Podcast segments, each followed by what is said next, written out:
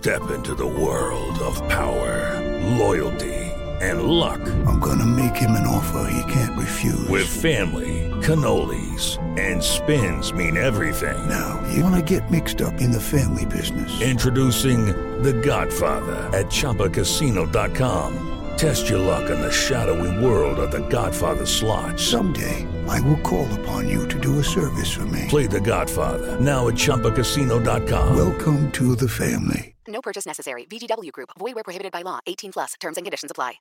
Si tan solo pudiera. ¡Tierra! ¡Fuego! ¡Viento! ¡Agua! ¡Corazón!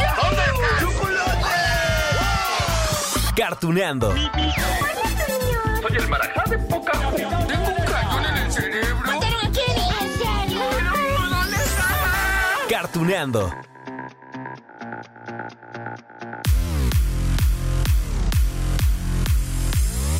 Hola, hola amigos de Cartuneando. Oigan, mm, ¿están de acuerdo conmigo que no todas las series animadas o caricaturas que vemos en la televisión son aptas para todo el público? ¿Si están de acuerdo o no? Bueno, y no hablo solamente de gustos, ¿no? De que me digan, ay, es que a mí me gustan más las de para enamorarme. Ay, no, es que a mí me gustan más estas de peleas, ¿no? Como Goku o como Los Caballeros del Zodiaco o más estas eh, series mágicas. No, no, no, no, no, no me refiero a eso. Es más bien, pues a estas series animadas que van dirigidas al público adulto, ya sea por el lenguaje que utilizan, o porque son demasiado sangrientas, o porque contienen escenas subidas de tono. y bueno, no estaría tan padre entonces que un niño o una niña de 5, 8 o 10 años pues vean estas series, ¿no? Aunque eso sí amigos, fíjense que revisé diferentes listas de, de series que supuestamente pues son para adultos, claro, series animadas. Y en ellas mencionan títulos que nos pasaban en la tele en horario familiar hace que 20 años. Por ejemplo, Ren y Stimpy. Sí, bueno, ya decía yo que era demasiado grotesco, ¿no? Pero yo recuerdo, y si mi memoria no me falla, que Ren y Stimpy nos lo pasaban en Canal 5, acá en México. Seguramente en América Latina pasaba igual, pero era en la tarde, ¿no? Sí, sí, sí, como eso de las 5 o 6 de la tarde. Bueno, en la lista también están los Simpson, aunque de ellos pues vamos a decir que la familia amarilla de Springfield pues siempre estaban en un horario ya nocturno, a las 8 de la noche. Ya ahorita ustedes lo pueden encontrar en este canal Star Channel, que antes era Fox. A toda hora, ¿no? Los pasan al mediodía, en la madrugada, a las 7 de la noche y así. Pero antes únicamente era a las 8 de la noche, justo por eso, porque era un programa para adultos. Bueno, no también esta de los Picapiedra. Lo platicamos aquí en Cartuneando. Los Picapiedra era un programa para adultos.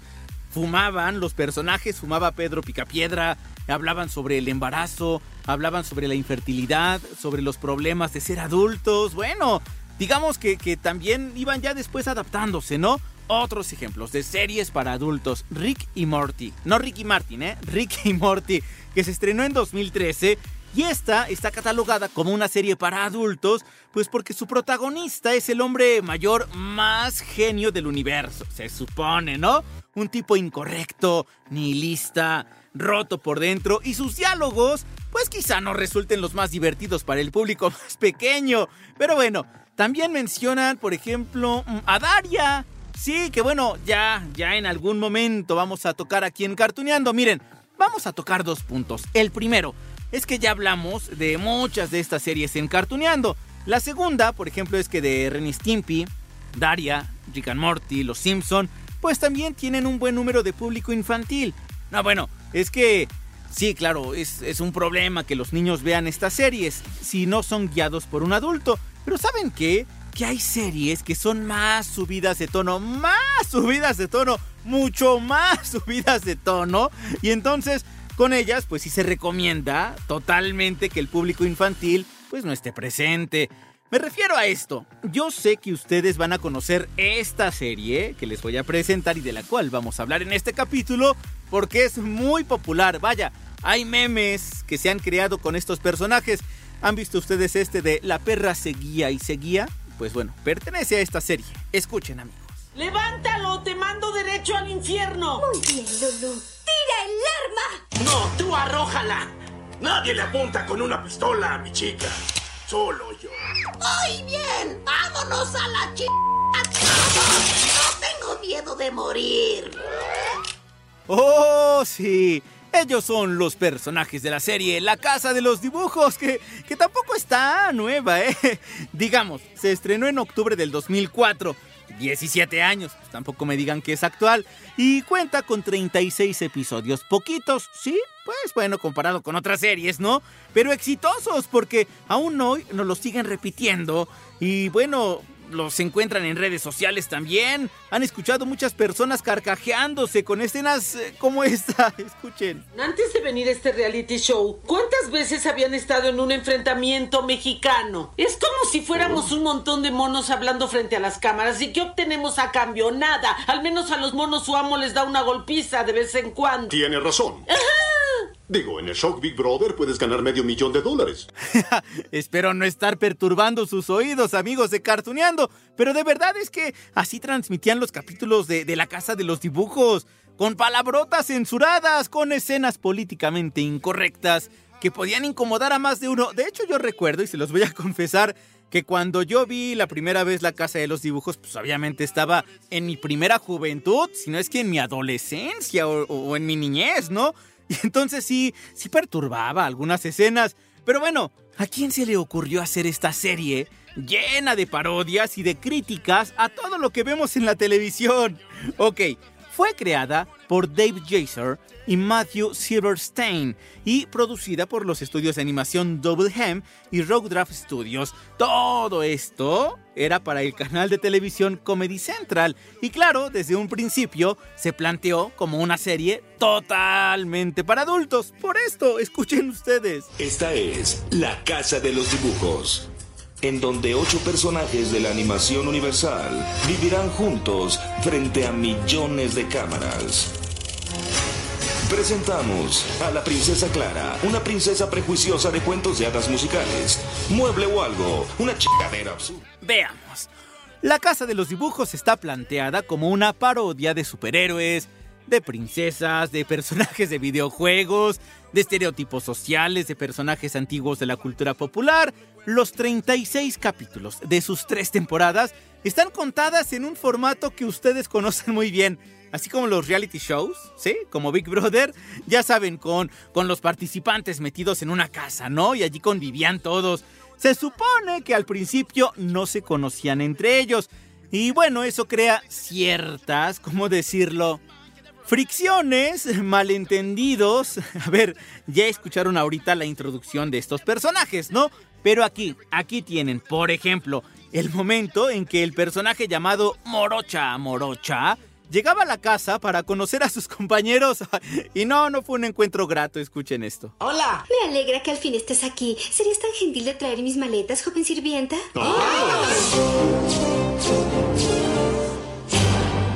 Disculpa, ¿cómo me llamaste? ¿Joven sirvienta? Ay, mil perdones por mi error. ¿Qué nombre se dan ustedes mismas hoy en día? ¿Mukama? lo sé, lo sé, lo sé, lo sé, amigos de Cartuneando.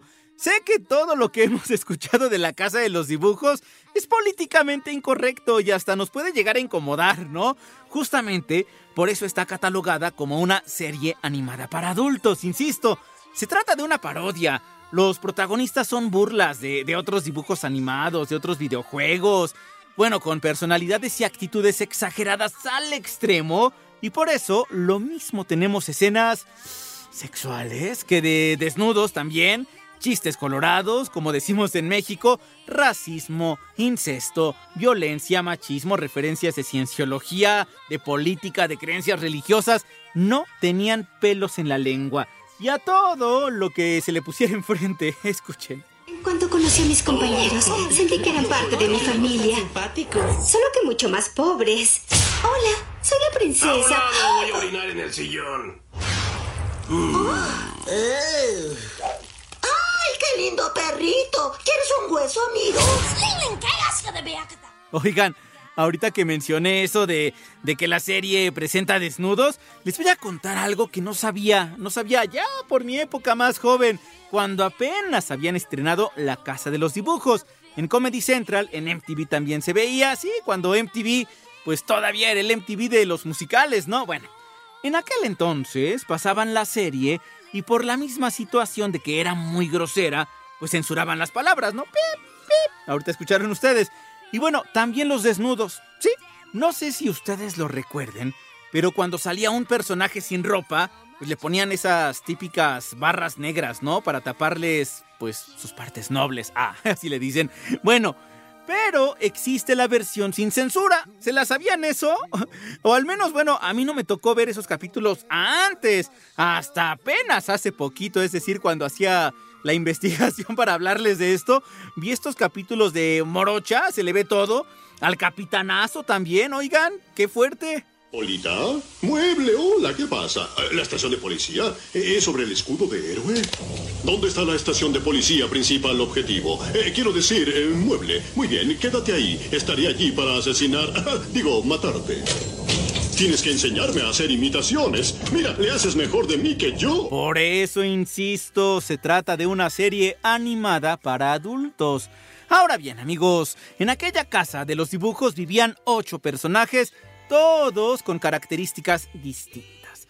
Y es momento de repasar a cada uno de ellos para, pues, entender de qué se burlaban. Ah, ah, y además les voy a decir cómo se llamaban originalmente, algunos de ellos. Bueno, sus nombres en inglés, ¿no? Y la verdad, celebro que, que, les hayan rebautizado acá en México, sí, para esta versión latina, porque suenan mucho más graciosos, más cercanos al humor que manejamos por acá en esta parte del mundo.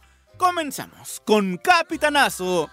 Y aquí les tengo una sorpresa, amigos. Porque en un ratito más tenemos entrevista con él. ¡Eh! Bueno, con el gran actor de doblaje que le dio voz hace muy más de 15 años, es decir, Gerardo Reyero. Bueno, pero ese es más adelante. Por lo pronto, les cuento que Capitanazo es conocido en la versión original, la que transmitieron en Estados Unidos como Captain Hero. Ah, se supone que tiene 28 años, ¿no? Y que su nombre de pila es Leslie. Obviamente, se trata de una parodia de Superman, sí, por eso tiene pues un peinado muy parejo, es musculoso, utiliza una capa, su voz es bastante masculina, aunque, aunque sus actitudes a veces mmm, no lo son tanto. Él viene de un planeta llamado Cebulón. bueno, su personalidad es la de un rompecorazones, machista, pero ya en la segunda temporada le da por ser bisexual, digamos que lo convencen, le llegan al precio. Y sí, sí, sí puede volar, tiene super fuerza, pero usa todos sus poderes para beneficio propio y no le importa para nada usar a los demás, pues para protegerse a sí mismo. No puedo evitarlo, no puedo hacer deportes, sí. Ahora ya saben mi kriptonita, hacer deportes, ¿están contentos? Los odio a todos. Soy un asco. De. Ok, ya quedamos, ¿no? Que al ratito escucharemos la entrevista de Gerardo Reyero. Mientras tanto, hablemos de otro personaje. Ella es Princesa Clara, que su nombre en Estados Unidos es prácticamente el mismo. Tiene, supuestamente, 20 años. Y digamos que es una combinación de la princesa Ariel, ¿sí? De la sirenita, Aurora, de la Bella Durmiente, mmm, Bella, de la Bella y la Bestia. Es hermosa, ¿sí? Y pareciera educada. Pero en realidad es un personaje lleno de prejuicios. Bueno, es homofóbica. Eh. Representa a las mujeres conservadoras y, fanáticas religiosas del mundo occidental y eso lo lleva a que constantemente pierda la cordura que dice tener, dice tener y, y muestra episodios psicóticos, ¿no? ¿Qué más les puedo decir de esta finísima persona? Mm, o caricatura, bueno, porque no es persona. Oh, ya, es verdad, es cristiana suele ser intolerante, es antisemita, tiene un monstruo, por cierto, viviendo en su vagina, llamando pulpanocha. sí, así se llama, en serio. Pero bueno, esa la tiene por causa de su malvada madrastra. Por cierto, esa pulpanocha se le escapa de su cuerpo. Eh, ya después aparece hasta con familia propia y no sé qué tanto. Pero bueno, para rematar con la princesa Clara, les diré que las dos actrices que trabajaron en su doblaje son Elsa Cobian, porque ella hace los diálogos, y Maggie Vera. Ella interpreta a la princesa cuando canta. ¡Ah, claro! Porque como es una princesa de un cuento de hadas, pues por supuesto que debe tener esa habilidad de cantar, de llamar a los animalitos con su dulce voz. Eh, Clara, um, ¿por qué si no sigue molestándome? ¿Puedes cantarme tu canción de nuevo? Por supuesto. ¿Para qué son los amigos queridos y fieles? Ruin es quien se odia a sí mismo y es. ¡Ay, esos gritos que escucharon! Eran de animalitos. Es que la princesa Clara, pues empezaba a cantar, ¿no? En la casa de los dibujos. Y entonces, ese puerquísimo chancho, que es otro personaje, ahorita hablamos de él, los asesina. ¡Ay, cómo es posible! Sí, ese cerdo, que también forma parte de los ocho inquilinos de la casa. Y digo, pues bueno, ya que estamos hablando de él, les voy a contar un poco, ¿no? Sobre puerquísimo chancho. Miren, en Estados Unidos se llama Spunky Ham. Es mejor que, bueno, que le cambiaron el nombre. Sí, le quedó eso de puerquísimo chancho. Este cuate, entre comillas, es una parodia de estas caricaturas rápidas de internet. Está basado supuestamente, por supuesto, en Porky de los Looney Tunes y en los Happy Tree Friends. ¿Se acuerdan ustedes de esta serie? Muy sangrienta, ¿no? De MTV. ¿Quién vota porque hagamos alguna vez Happy Tree Friends aquí en Cartoneando? Va, lo haremos, lo haremos. Bueno, el caso es que este puerco es asqueroso, es vulgar, es racista, es repugnante. Hace bromas de muy mal gusto a todos los que se le ponen enfrente. Y es que con eso, pues la serie critica todo lo absurdo, todo lo sucio que podemos encontrar en las páginas de internet. Ah, y se supone que Puerquísimo Chancho tiene esposa e hijos, cosa que no podríamos imaginar con su carácter, ni mucho menos con su actitud. Puerquísimo, ¿a dónde vas? Les estoy devolviendo su programa. Sin mi frívolo y estúpido humor, la revista podría darles una C. Así que dejé la casa de los dibujos y regresé a mi vieja y pedorrienta existencia con esposa e hijo. Oh, querido, bienvenido a casa. Me alegra que volvieras. Sí, Mm. sí, claro. Gusto en verte todo. Randy. Ay, por cierto, de puerquísimo, su voz en español es la del actor de doblaje Luis Daniel Ramírez. Pero cuando canta, la voz se la pone el gran Jorge Roy. ¿Qué tal, eh? Puro talento. Bien, es momento de hablar de otro personaje. Y creo que es de, la, de las favoritas de esta serie animada. Ella es Foxy Love. ¿Quién? ok, es que ese es el nombre de Estados Unidos. Nosotros la conocemos como Morocha, Morocha, una joven de 23 años con cola y orejas de zorro. Bueno, de hecho, esta morena, ups, ups, perdón, le choca que le hagan hincapié en el color de su piel. Es una parodia de Valerie Brown, de una serie que se llama Josie and the Pussycats. Y bueno, en cuanto a su estilo, está dibujada como aquellas caricaturas de finales de los 60, como Scooby-Doo. Sí, Scooby-Doo, ¿dónde estás? Ay, por cierto, oigan, ¿supieron ustedes de Scooby-Doo que va a tener una nueva película con Coraje, el perro cobarde? Sí, en serio. Pero bueno, ya, de Foxy Love, de Morocha. Ella dice que es detective, que es inteligente, que le encanta resolver los problemas y por si fuera poco es cantante. De hecho, tiene un grupo musical con otras cinco morochas, porque también, aparte de todo, es una parodia de los Jackson 5. ¿Deletrear? Lo siento. Ah, ah, me rehúso a participar. Morocha, esto es porque no sabes leer. No, peja, sí sé leer, sé leer y escribir muy bien. Yo fui una vez la mejor deletreadora de la Tierra. Señorita Morocha, por el triunfo de su sexto campeonato consecutivo de deletreo. La palabra es negros. Hasta allí digamos que va todo bien con Morocha Morocha, ¿no? Es inteligente, detective, canta, bueno. Pero recordemos que La Casa de los Dibujos es una parodia que critica a la sociedad, así que esta joven se maneja por la vida como una promiscua. No, digamos, no es problema, ¿no? Hay muchos que van por la vida así y está bien. Pero bueno, es que este personaje es la crítica a la sexualidad desmedida, a la discriminación también. Así que se ha practicado diferentes abortos, tiene un hijo en un orfanato, el niño se llama Timmy y se supone que tiene otros hijos, por ejemplo, Ray Ray.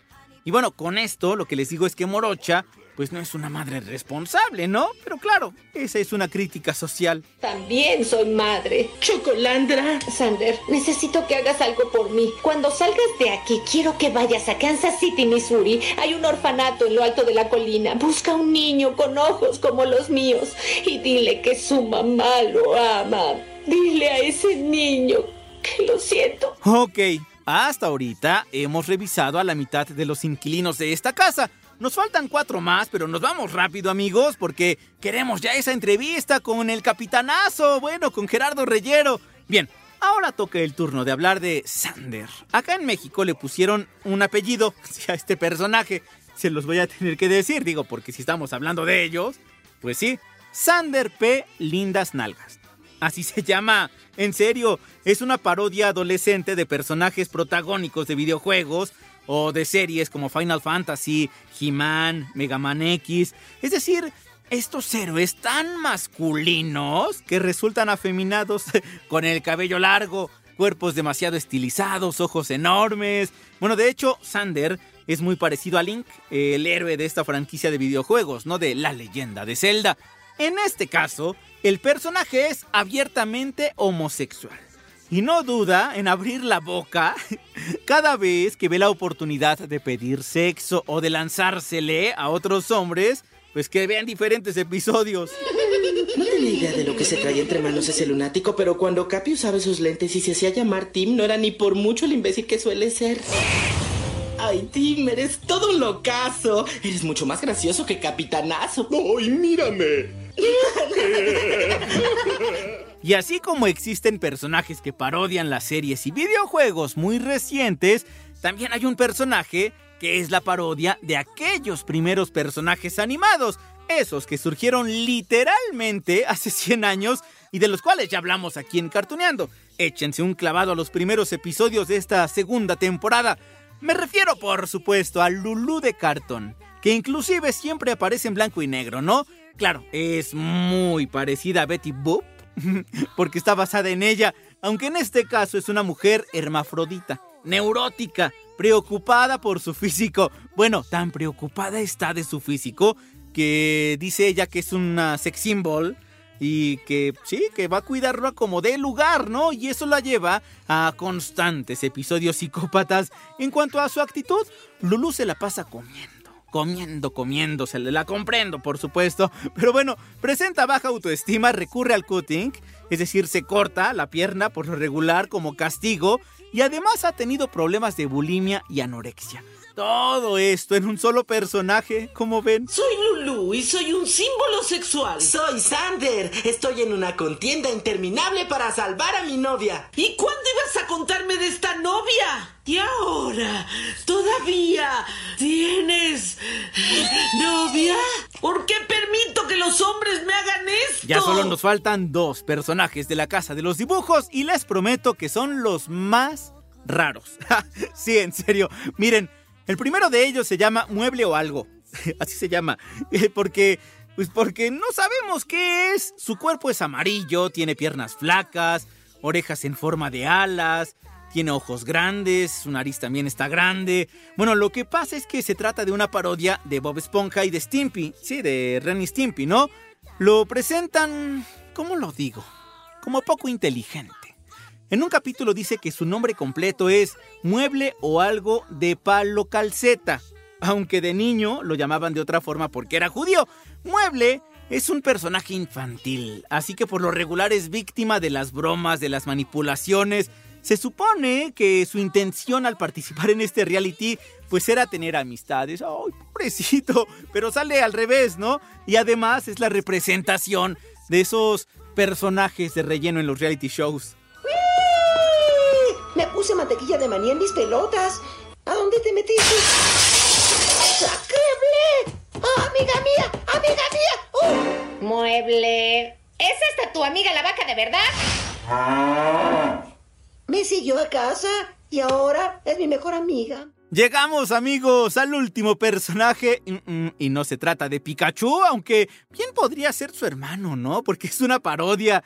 Acá se llama Link Link. Y es una parodia de los videojuegos, de series como Pokémon, como Digimon. Ya también hablamos de las dos acá en Cartuneando. Su estereotipo es de un personaje asiático que no sabe inglés. Y entonces habla un extraño idioma denominado japocoreano o japoreano o como le digan. Bueno, la combinación de japonés y coreano. Aunque hay un episodio donde le pegan cinta adhesiva, Durex, así en sus ojitos, y se los abren y habla inglés. bueno, tiene una personalidad dócil, suele ser al que maltratan. Es uno de los personajes más cuerdos de la serie, pero como nadie le entiende por su idioma, pues no le hacen caso. Así que cuando se desespera, principalmente con Capitanazo, se le erizan los pelos, así como si fuera un Super Saiyajin de Dragon Ball. ah, bueno, oigan también, cuando se entristece, inmediatamente le sale una sustancia alucinógena adictiva. Y de hecho hay un capítulo también, lo acabo de recordar, donde los demás habitantes de la casa se la pasan diciéndole cosas tristes, pues para que este se deprima, y entonces lo empiezan a chupar. Pobrecito. Espera, Ling Ling, somos nosotros. No somos en realidad el monstruo de tres cabezas escupe agujas ácidas.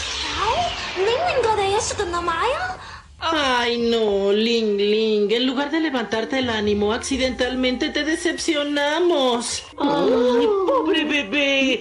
¿Beso triple? Ok, ok, amigos de Cartoneando. Todos ellos son los inquilinos de la casa de los dibujos y repito, esta es una serie para adultos. Por eso, todo lo que escucharon hoy ha sido políticamente incorrecto. Si se incomodaron, entonces hicieron bien su chamba en esta serie y es digno de todo tipo de críticas, pero sí, por supuesto, ¿no? Pero bueno, eso sí, funcionó en la televisión. Y de hecho hoy lo siguen transmitiendo y lo seguimos recordando. De hecho, cuando platicamos con Gerardo Reyero sobre su trayectoria, cuando tocamos el punto de la Casa de los Dibujos, pues recordó este proyecto con mucho agrado. Y aquí amigos, ya, ya no la vamos a retrasar más. Ustedes tienen a Gerardo Reyero hablando de la Casa de los Dibujos. Mencionaba, por ejemplo, ahorita a Freezer, mencionaba ya hace rato a Darien, eh, pero por ejemplo también eh, el capitanazo que ya decía usted, eh, y son Exacto. situaciones totalmente distintas, ¿no? Uno es un galán de, de Sailor Moon, otro es un villano que, bueno, ya es casi aliado, pero en el caso de, de- de la Casa de los Dibujos, eh, ¿qué, qué siente de tener también chance de, de este tipo de personajes que son distintos? Ay, son maravillosos, porque es la irreverente, digo yo, la irreverente casa de los dibujos, porque es maravilloso poder decir alguna palabra altisonante, alguna cosa fuerte, sin tener que detener la lengua, porque en el doblaje tú sabes que no nos tenemos un lenguaje muy correcto. Entonces, y como va para toda Latinoamérica, y ahora sabemos que algunas cosas se van hasta España, como es el caso de la Casa de los Dibujos, que se fue directo a España y así, así la presentaron con nuestro doblaje. Tenemos que ser muy cuidadosos en lo que decimos. Pero cuando llega a la casa de los dibujos y nos dicen, digan lo que sea, ¿eh? De todos modos, si escuchamos algo raro, le vamos a poner un pip, pip, pip, no se preocupen. Ah, bueno, pues nos soltamos como buenos mexicanos, mal hablados y, y doble sentideros, que nos pusimos a decir una sarta de cosas maravillosas. Y fue muy divertido, ¿eh? Yo creo que todo el, el reparto de Casa de los Dibujos te lo dirá, te dirá lo mismo, que se divirtió mucho. Algunos se asustaron porque no tenían costumbre de decir palabras fuertes, pero yo sí las digo de repente, entonces con el capitanazo me divertí como enano. Por esto digo que para mí, por ejemplo, decir, hola, ¿qué tal? Soy Darien, Tuxedo Mask, o ahora Mamoru Chiba, para decirte que mi amor por ti es más grande que el universo. Te dejo un beso, un abrazo y una rosa. Y de ahí cambiar inmediatamente y decir, hola, ¿qué tal, malditas sabandijas terrícolas? Soy el emperador Freezer. Solamente para decirles, pórtense bien. Ya dejen de estar viendo monos chinos y jugando videojuegos. Mejor escuchen iHeartRadio. Porque si no, voy y los destruyo y ni Goku los va a poder salvar. Pero yo soy el capitán mazo, digo el capitanazo para decirles, chiquitos cachondos, si van a empezar con sus homosexualidades no pueden jugar, ¿eh? ¡Beso triple! ¡Guam, guam, guam! wow, me aguanté la risa porque de plano no quería estudiar esto, pero wow. Oiga, nada más por último, esta, este doblaje en particular de la Casa de los Dibujos lo tenían que hacer eh, todos juntos, porque si no, no funcionaba la química, supongo, ¿no? Fíjate que fue de las series que empezamos a hacer por separado. Wow. porque esta serie ya está cumpliendo 15 años y fue de las de las primeras que ya empezamos a hacer cada quien en, en un canal por separado. Entonces, sí, me hubiera encantado trabajar con, con algunos de los personajes haciendo con Mueble, por ejemplo, me hubiera encantado trabajar con el señor Arturo Mercado, que es toda una leyenda e institución dentro de este medio, un pilar del doblaje. Eh, pero no, no se pudo. Trabajar con Lalo Garza haciendo a, a Sander hubiera sido también divino. O con Lulú de Cartón, bueno, la señora la amo profundamente. Entonces me hubiera encantado trabajar con ellos, pero no, nada más estaba la directora que es eh, Rebeca Patiño, la que hace a Morocha, y, y el actor que le tocaba en turno, ¿no? Entonces yo siempre grabé solamente con Morocha. No, hombre, hubiera, hubiera- hubi- si todos estuvieran juntos hubiera sido eso. Y además nunca nos han juntado, siempre les hemos dicho, júntenos en alguna convención, júntenos en algún lugar para que estemos todos los, el reparto de la Casa los Dibujos, y nunca hemos estado juntos, ¿eh? Siempre, o estamos el señor Mercado y yo haciendo lo de Guerra de las Galaxias, porque también hice Han Solo, este, o estamos Lalo Garza y yo, que él es, él es este, Krillin y yo Freezer, y luego lo mato, y luego hablamos de Casa de los Dibujos, y o hacemos Naruto, que también trabajamos juntos pero con las dem- con los demás no he podido estar me hubiera encantado, me hubiera encantado. No, hombre, pues mire, hay más tiempo que vida, seguramente haya mucha vida también y trabajo después de la pandemia. Y yo le agradezco de verdad muchísimo estos minutos que nos regala. Híjole, eh, viajamos por un montón de, series, de personajes y eso es invaluable.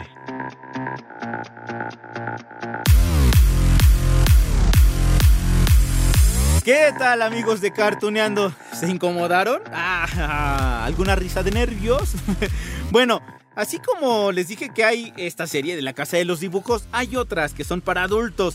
Daria, Renny Stimpy, bueno, en Los Simpson ya hablamos, pero si ustedes quieren, hacemos un tercer episodio. Pero si quieren también que hablemos de esas otras series que ya enlistamos, escríbanos, de verdad me da muchísimo gusto siempre saber que recordaron, que se divirtieron, que sacaron inclusive hasta sus juguetes. Oigan, qué padre, qué emocionante. Amigos de Cartuneando, gracias, gracias por lo que ha significado este éxito y nos escuchamos en la próxima de Cartuneando.